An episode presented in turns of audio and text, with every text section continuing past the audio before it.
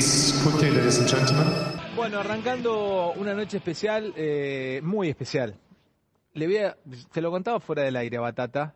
Eh, tengo 50 años, un momento de laburo en donde entrevisto a quien tengo ganas de entrevistar mano a mano. No, no entrevisto, che, tenemos ahí que... No, no, no, no. no entrev- entrevisto a quien tengo ganas de entrevistar. Gracias, Ale. Y tengo siempre, siempre eh, te tengo como, como una de mis notas preferidas por lo que significás para mí, porque con mis 50 años eh, vos tenés 60, 50, Y 62. 62 tenés. Influiste en la vida de todos aquellos que empezamos a jugar al tenis eh, por un tipo como vos. Gracias. Entonces, tenerte acá, estar charlando en la noche de, de ESPN y, y conversar un poco de tu vida y de tenis, Batata, para mí es un enorme gusto. ¿Cómo andas, hermano? ¿Tuviste COVID? ¿Cómo lo pasaste? Eh, a ver, fue leve, fue leve, pero como me aislé, me fui al consultorio de mi mujer, pasé 12 días solo, mal, mal, mal, de mucha depresión, pero bueno, aquí estoy. ¿Hay algo psicoanalítico como tenista que sos que te enfermaste y te... Está bien, uno se aísla, pero podrías haberte aislado en la casa, en el otro sector tu señora, te mandaba el plato de comida por abajo de la puerta, pero hay algo de tenista y te fuiste solo. te fuiste solo, Esa buena, te fuiste 14 días de gira. Te fuiste No, solo. que no sabes, Ale, lo que puede pasar, si contagiás, no contagiás a tu mujer, a Sofía. Eh, dije, no, chao, me voy. Pero la pasé mal, ¿eh? Feo, feo. Un gran médico atrás y vivís, viste, con el oxímetro, Sí. el, el termómetro y pasándole las cosas al médico y si bajás de, de 95 Sí, ya el tenés que avisar. oxígeno, Ya tenés que avisar. viste, y estás así mirando, pero bueno, hay gente que la está pasando peor y la ha pasado y la está pasando muy mal. Bueno, empiezo con vos, Batata. Eh, vos sos de Lavirón. Tu Sí, club es Lavirón. Empezaste, casa. es tu casa Lavirón. Me vas Ah, a hacer llorar. No, ahí empezaste a jugar al tenis. Ahí tuviste tu primer profe. Mi primer profe fue Morganti. El, el Lavirón es mi casa. Espera que tengo que. Ahí lo tengo mi viejo. Eh, papá trabajaba.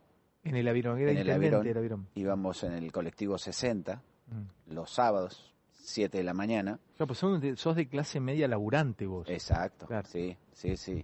Y bueno, el club dejaba que yo Contémosle a la audiencia, Lavirón es un club de regatas, un club divino al lado de los canales de Tigre, es un club típico de Tigre de muchos años, de zona arbolada, eh, de gente una más- quinta. Es una quinta, Es una quinta, es sí. una quinta con gente hermosa y bueno, el viejo laburaba ahí, yo iba atrás, me iba con él y bueno, me dejaban usar las instalaciones como si fuese un socio más. Por eso que soy un tipo muy agradecido, nunca me olvido de dónde vengo y las cosas que me ha dado la posibilidad, la posibilidad me la dio el club, me la dio Lavirón. Que Y ahora estuve el fin de Morganti te daba clases ahí. No, Morganti, ¿sabes dónde tomé mi, primera clase?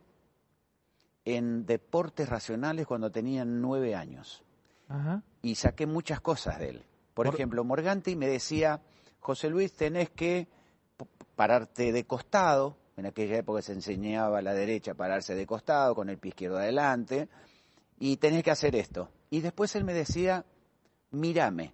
Por eso que yo digo, el tenis entra por acá, no por acá. Te escuché hablar de Morganti con eso, que Morganti te hacía copiarlo. Exacto. Más que de lo que te decía, entrarle eh, por abajo la pelota, Sí, sí. armar arriba, nada. El tipo te, te, te, mostraba. te cómo- mostraba y por ahí vos entendías las cosas.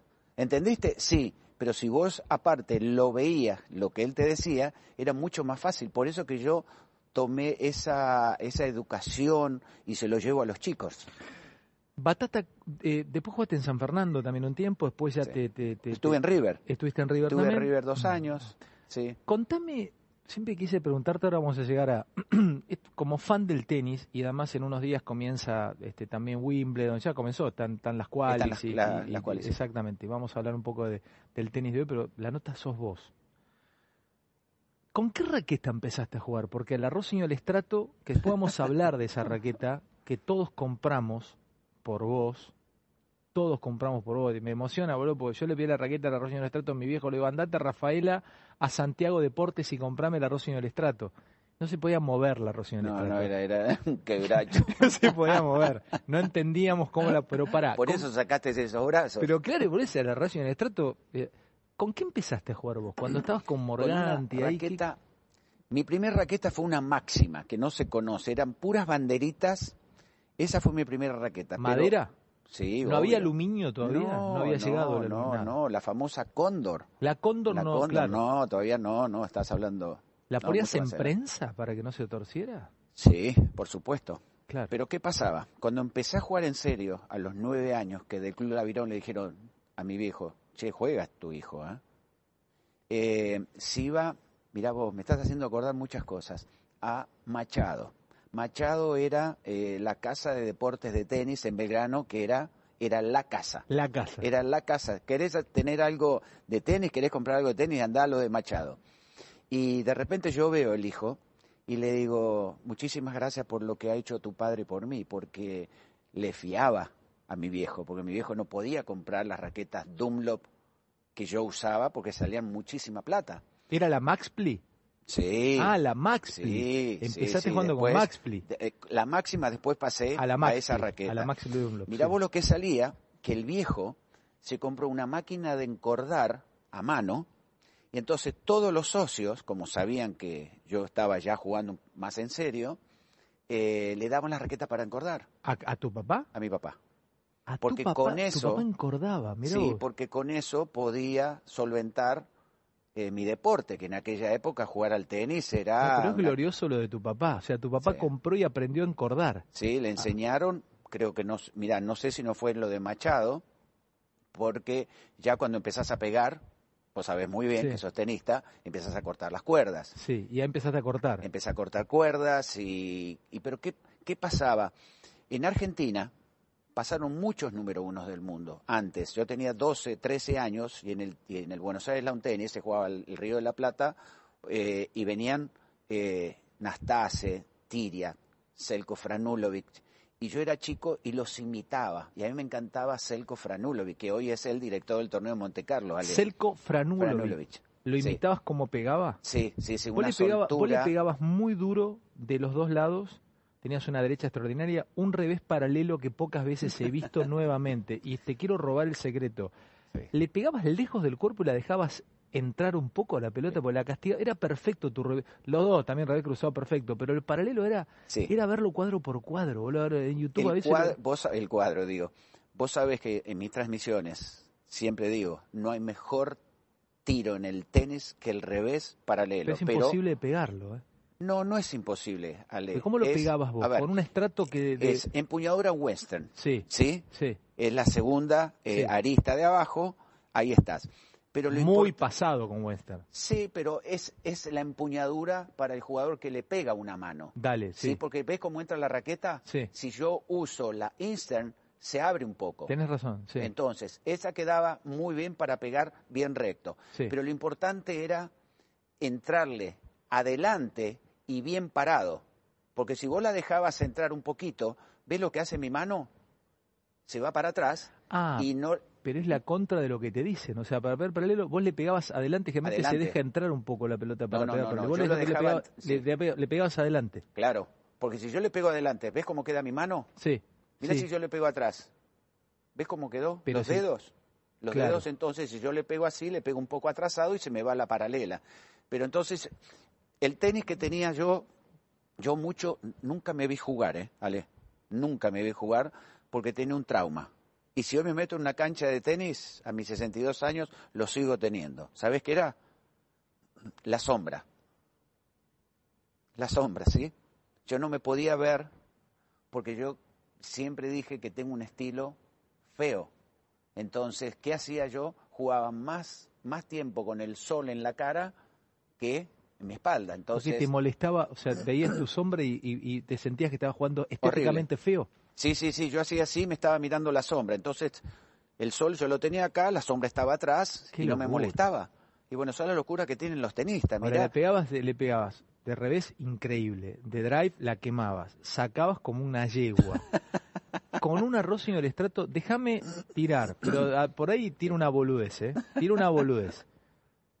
Debes haber jugado tranquilamente por arriba de los 400 gramos. bien, ¿eh? 4.15. Dale. 4.15. ¿4.15? Sí, señor. Sí, señor. Pero ¿y cómo tenés brazos aún? Deberían haber desaparecido. o sea, tenés todo lo que sea con itis, este, Sí. eh, Era 4.15. 4.15. Sí. Y vos sabés, ¿Y qué usabas? Eh, la, la, la cuerda que era, era usaban PS, ¿Qué era PS? PS Babolat. ¿No usaban tripa ahí? De- Esa, esa, tripa, BS Babolat. ¿Y cuánto te duraba eso? Nada, muy Nada. poquito, tres, cuatro, cuatro games. Y vos sabés que en mi mejor época, cuando me gané casi todo lo que jugaba, Tenías una raqueta rota. sí, con una raqueta rota y en la punta, que se usaba el, el- el- el grip fairway de cuero, Sí. tenía un clavo.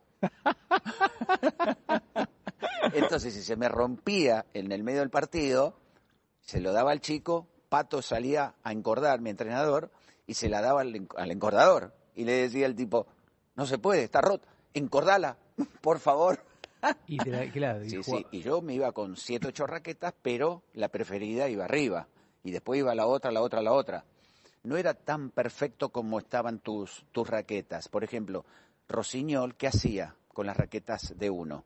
Te iba poniendo más capas de madera para dejártelas en, eh, al peso que vos querías. Escúchame, jugaste con estrato después porque a vos te tocó, que te hace aún más grande, fuiste cuatro del mundo, te hace aún más grande que vos agarraste la camada final del tríptico de Guillermo, este, de, de Borg eh, y de Connors, y agarraste la camada que llegaba eh, con Lendl, con, con, con toda esa banda, bueno, agarraste Edberg, eh, o sea, agarraste a Matt Villander, te agarraste Noah, eh, agarraste a Vita, bueno, eh, Ilin Astase, pon- o sea, vos jugá- jugaste con los mejores. ¿Y cómo hiciste tu evolución de raqueta? Porque alguien me contó que volviste a jugar en el 86, 87, intentaste, estabas en una, en una reunión de jugadores, no me acuerdo en qué torneo, y pelaste la Rossi en estrato cuando ya había raquetas de compuesto, de Kevlar, de grafito, de fibra de vidrio, y vos y los chicos te agarraron, no sé qué jugadores había, y agarraron la raqueta y te dijeron, no, dale, no se puede jugar con esto. O sea, ¿cómo fue tu evolución de raqueta? ¿Del estrato qué pasaste? Pasé a la Kenex. Kenex era un, um, una persona en Voy a Taiwán. llorar, voy a llorar. Contame de Kenex. Todo lo, sé que cada vez hay más gente viendo el programa. Me está cantando Luquitas ahí atrás. Porque Argentina es tenista Argentina. Sí. Aman tanto el fútbol como el tenis. Acá se ama el tenis. No hay, de, todo el mundo juega al tenis. Acá le gusta jugar al argentino. mucho. Yo Bueno, pará, que- volveme con Conex. ¿Cómo fue? Eh, de con eh, Kenex, Kenex. Kenex. Kenex hizo la raqueta a José Luis Clark. Era la persona, Kunan, taiwanés, que le hacía la raqueta prácticamente a todas las marcas. Entonces eh, me hizo la raqueta a mí. Y yo tuve la mala suerte que agarré el cambio. Y era una, era una raqueta ovalada, no era redonda. La, En- la Kenex. La Kenex. Pero ya venía, no la había instalado a esa forma. Prince compró o con no la había, no le había, no le No, había encontrado no, la vuelta todavía. No, no, no. no. Es Kenex. Kenex, Kenex José Luis Clark. Y era, el punto de impacto era diferente. Imagínate, venía de jugar una raqueta chiquitita así a una más grande ovalada y según los expertos decían que el punto de impacto era acá. Pero yo lo sentía, yo lo, lo necesitaba acá. Vos sabés muy bien que una buena derecha, una buena derecha, si vos le preguntás a la gente, todo el mundo te dice acá en el centro. Yo le llego a pegar acá en el centro y me mato. Es malísimo. ¿Y dónde es una buena se derecha? Pega, se Abajo. le pega en la segunda cuerda de abajo. La raqueta tiene que hacer esto. Discúlpame, la derecha si le pegan la segunda cuerda de abajo, Sí. se entra por arriba y, y- y se baja Sí. y se le entra por abajo la pelota. Sí, y vos seguramente le pegás y no te das cuenta. Decirle que te filmen y vas a ver que le pegás con la segunda cuerda. Y vas a sentir una gran diferencia cuando le pegás en el centro. El saque, por ejemplo, ¿dónde se impacta? Se impacta en la segunda cuerda acá arriba. Porque si yo impacto acá, la pelota se va muy lejos del cuadrado de, de saque. Pero todo eso vas a ver cuando mañana pasado vayas a la cancha, vas a empezar a sentir, ¿sí? El impacto. ¿Y qué, decir, y qué "Uy, te sí, pasó ¿verdad?". con la Kenex? ¿No le Y el encontraste? impacto era cualquier cosa. Se te cambió el impacto. Sí, me cambió ¿Y fuiste a qué después? ¿A qué Y, raqueta? y después pinté la Rossignol de negro, que este señor me dejó. Yo tenía el segundo contrato más grande, O sea, hiciste tu carrera con Rossignol. hice mi carrera prácticamente ¿Y no con probaste con sí. Rossignol? Tenían, estaba el F200 que usaba también Vilander. ¿no- ¿No, te sí. gustaron esas raquetas? No, no me gustaron. Y bueno, y con, con Lendl, a ver, que vos sabés de esto, y mucho, por eso que me, me Gracias, encanta hablar de gracias, vos, Batata. de tenis. Eh, Vilas y, y Borg fueron los que llevaron el topspin al Sí, tenis. sí, que te colgaban allá arriba, que te jugaban un ángulo, o sea, que te tenían para atrás, después te jugaban el ángulo. Vilas y Borg, Fueron los que llevaron el topspin al tenis. o sea, lo copian. e- Esto alguna vez me lo ha contado Guillermo. Él lo vio este, a, Tilden, no me acuerdo a quién, que lo, lo empe- lo empezó, se lo empezó a copiar. claro, tenés razón. No se, se jugaba plano antes. Sí, el único que jugaba, que me contó mi entrenador, era Manolo Sar- Santana. Sí. ¿sí? ¿Y ¿Cómo, perdóname, Batata, para saber, cómo venía el efecto de la pelota cuando vos jugabas en tu época? Porque no logro eh, comprender cómo me saltaría la pelota pre, pre topspin. ¿Cómo venía? ¿Picaba y era plano el golpe?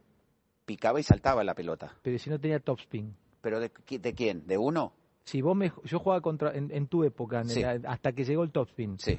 ¿Cómo, ¿Cómo impactaba? ¿Era plano el golpe? ¿Le pegaba No, no. plano? ¿No agarraba efecto la pelota? A ver, ellos fueron los que más topspin le empezaron a dar. Después Sí. llegó la época de Lendl y mía, que fuimos los que empezamos a sacarle un poco más el top, empezamos a impactar un poquito más plano, que no era plano, era con topspin, pero no era tanto, tanto, tanto, como por sí estaba el topspin de, de Villander, que eso, el topspin ese, vos tenés que salir a buscar el pique de la pelota. Un Nadal, por ejemplo, cuando Nadal te juega a la derecha cruzada, si vos la dejás picar y la esperás, Le pegaba fuera de la cancha. Exacto, le pegás echándote hacia atrás. En cambio, pica, pero tenés que salir a buscar con las piernas y el impacto tiene que ser este, no este. Este lo haces desde el fondo de la cancha. Y estos tipos, o sea, Guillermo y Borg, empiezan a hacerte pegar del otro lado. Tenías que ir a buscar el pique de la pelota. O sea, Tenías cuando subía tenías que estar arriba de la pelota. Tenía que tratar de, de ir a buscarlo enseguida porque si no te colgaban, lo que el famoso colgada que era tenías que pegar acá arriba si lo esperabas. Pero ¿qué pasaba en aquella época? No teníamos Ponete el micrófono un poquito más eh, hacia arriba. Nada, más. Ay, ay, eh, eh, solamente, mira, solamente agarré el, el canutito Sí. y girátelo. Ahí, está, perfecto. Ahí está. ¿Qué me decías? Sí, me decías. eh, te colgaban arriba, Sí. te echaban muy atrás, pero que muy pocas veces uno podía salir a buscar el pique de la pelota. Sí lo podía salir a buscar el pique de la pelota si el tipo te jugaba la derecha, en el caso de Guillermo te jugaba cruzado, pero si te venía con el revés por la línea ya era mucho más complicado. Sí, pero vos tenías una derecha también muy linda. Vos pegabas una derecha abierta. A vos los zurdos no te molestaban tanto, porque vos los terminabas sacando. Tenías una derecha cruzada este, infernal, Batata. La derecha inside out, ¿no? La derecha invertida, La que es la que tiene, por eso, por eso que digo, qué buena derecha que tiene Tsitsipas. Porque uno le puede tener un muy buen impacto, muy limpio, pero lo, lo otro importante es la ubicación. Porque vos pegás bien, pero no la colocás donde tenés que colocar, quedas mal parado. Sigo preguntándote cosas de tu, de tu historia tenística. Crack total en clay. Contémosle a la gente cómo era la superficie. Si no, los americanos luego tenés ahí un- una dosis de mala suerte, porque ahí metiste, eras imbatible. Me contó, porque trabajé en, la nota y hablé con gente que estaba en esa época cercana a Guillermo, y me dicen, Guillermo le dijo a alguien, vamos a verlo a jugar a Batata, a Clay, porque es el mejor en esto. Vamos a copiar a ver qué hace este muchacho y te iban a ver a vos, no tenías rivales en Clay. Contémosle a la audiencia, ¿qué era Clay? Era un polvo un poco más rápido Sí. que, que- que- que el polvo de ladrillo que vamos a jugar con, habitualmente. Contame qué era. Es el, pol- es el clay, que es el polo, polo de ladrillo americano, que es verde, sale de una roca. Ajá. Entonces es bastante más rápido que el polo de ladrillo. Esa era mi superficie. Era, o sea, ¿notabas la diferencia cuando- Sí. con el polvo? Sí. Sí, ¿Pero era más lento que un cemento? Era un poco más lento que un cemento. El, el pique era diferente. Era, el pique era diferente. Lo que sí en nuestra época, acordate, bueno, vos sos muy, muy chico, pero te debes acordar. En nuestra época había una cancha que se llamaba Supreme Court, ¿Qué era? que era de Era- goma. Estaba pintada. de goma, era goma, que fue la final que perdimos con Guillermo en Cincinnati, que era de goma. Esa cancha ya hace muchos años que no se utiliza. Entonces, ¿qué pasaba con el clay? Era la pelota a mí me, me caía perfecto y como yo tenía tiros, dicen, porque nunca me vi jugar, tiros muy potentes, lo dejaba a los tipos parados. Pero no solamente parados, sino que jugábamos con una temperatura de 40 grados, 100% de humedad, Y eso a mí me caía perfecto. Pato, un mes antes. Pato de ir- Rodríguez. el Pato Rodríguez. eh, antes de ir a, a Estados Unidos a jugar los cuatro torneos, me hacía tomar glucosa. Prepararme para el verano, para la temporada americana. Y era, me acuerdo, un Era- frasco ¿qué eran- colorado. Perdóname, ¿eran batallas esos partidos en Eran Clay? batallas, sí. Eran batallas. Sí, Pero te- contémoselo a la audiencia, eran batallas, ¿no? Cuando vos Era jugabas... remera pegada, la, la, la- Sí. era transpirar y, y- y batalla. ¿Y la pelota cómo se ponía? Y no, no, no, no, porque vos viste que la, la, la pelota Penn o Wilson son, son bastante rápidas, Sí. pero y hacía mucho calor, había mucha humedad, pero ahí jugabas con el corazón y con esto, con estas dos cosas. Y no estaba el, el fisioterapeuta que te entraba a la cancha, ay, me duele acá. No, flaco, te duele Ahora, ahí. ¿se podría haber jugado si, si te hubiese quedado esa superficie, el US Open se hubiese jugado en esa superficie? Y claro, batata, hubieses ganado, no sé, cinco o seis torneos. No, no sé, No sé, pero con claro. uno me hubiese Claro, alcanzado. ¿vale? exactamente. Pero ¿qué pasó con los americanos? Si no lo ganaba uno, lo ganaba el otro, eh, entonces no ganaban los americanos. ¿Qué hicieron? Todo cancha rápida, Todo cancha rápida. todo cancha rápida. Por ejemplo, si- Forest Hills. Sí. Forest Hills era el US Open, era en Clay, y lo pasaron a Flashy Meadows. Cuatro del mundo, top ten durante muchos años. eh, vos tenés una frase, tenés una palabra que te identifica que es soñar. Vos fuiste un soñador desde siempre. Ahora volvemos otra vez a lo técnico y a, tu, a tus grandes triunfos y a tus grandes rivales. Quiero hablar de cómo pudiste ganarle a Lendl. Te gana después en Roland Garros una semifinal que te podría haber permitido jugar la final. Le ganaste a todos vos, a todos. No sé si le ganaste a Borg. No, Borg no. Las no tres le- veces que jugué me ganó él. ¿Y qué era había? Era muy duro. Muy duro. Es el, es el, a ver, para que la gente entienda, Alex, el Nadal de, de esta época. ¿Pero por qué Era- era duro? Explícame que, eh, a- Por- eh, hacémelo entender, hacémelo vivir a un punto contra Borg. ¿Qué era, tan e- duro? era Si le ganaste a Lendl, le ganaste a Jimmy Connors, le ganaste a todo y a Borg, ¿por qué a Borg no? porque era un tipo muy rápido, con una mentalidad superior a todos. El tipo, su- sus pulsaciones eran 40 Dale, y no había, sí, sí, él mismo me lo dijo. 40 de Sí. pulsaciones. El, el único que- deporte que él, él lo sentía era hockey sobre hielo, ni andando en bicicleta.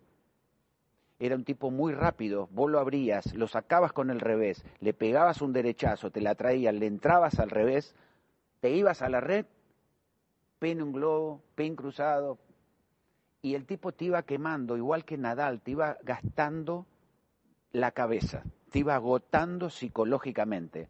Y vos estabas en el cambio de lado, viste, buscando un poco de Pero una aire, pregunta, pero un tipo como vos que la quemaba de derecha y de revés, a él le no caía bien. Pero no sentías que lo lastimaba, que es lo peor que te puede Sí, pasar, pero, sí, pero, pero volvía. pero te traía todo. Entonces te empezaba a hacer cometer muchos errores. Si a vos te traen, pegás un buen palo paralelo, te lo traen, pegás otro palo cruzado, te lo traen, y le pegás y le pegás y le pegás, va a haber un momento que vas a cometer el error. Eso es lo que pasaba con Bjorn Borg. ¿Y a Lendl? ¿Cómo le ganabas a Lendl? Y ¿Qué porque jugador? éramos contemporáneos, jugábamos los dos muy similar, muy similar, eh, que fuimos, como te dije, lo que hicimos el cambio del tenis, eh, pegándole más fuerte. Y hubo una vez, Ale, esto te va a encantar, en una final, en North Conway, que el juez se nos quiso ir. Dale. Sí, sí, se nos quiso ir porque, ¿sabes qué? Jugábamos al- a, los fallos nuestros. Por ejemplo, me hacía un ace, yo miraba y yo le decía no. Y era no, punto, segundo saque. Y en varias oportunidades así, que pasó esto. Pero ¿y el juez qué hacía? ¿Pero por qué le... Bueno, por eso que el juez en un momento dijo, no, yo me voy. Y los dos le tuvimos que decir, disculpe señor, pero nosotros dos jugamos de esta manera. Pero Claro. ¿cómo era jugar de esta manera? No entiendo. ¿Pero se robaban una pelota? No, al contrario, si yo la veía mala, él confiaba en mí, Iván, que esa pelota era mala, por más que el juez diga fue buena.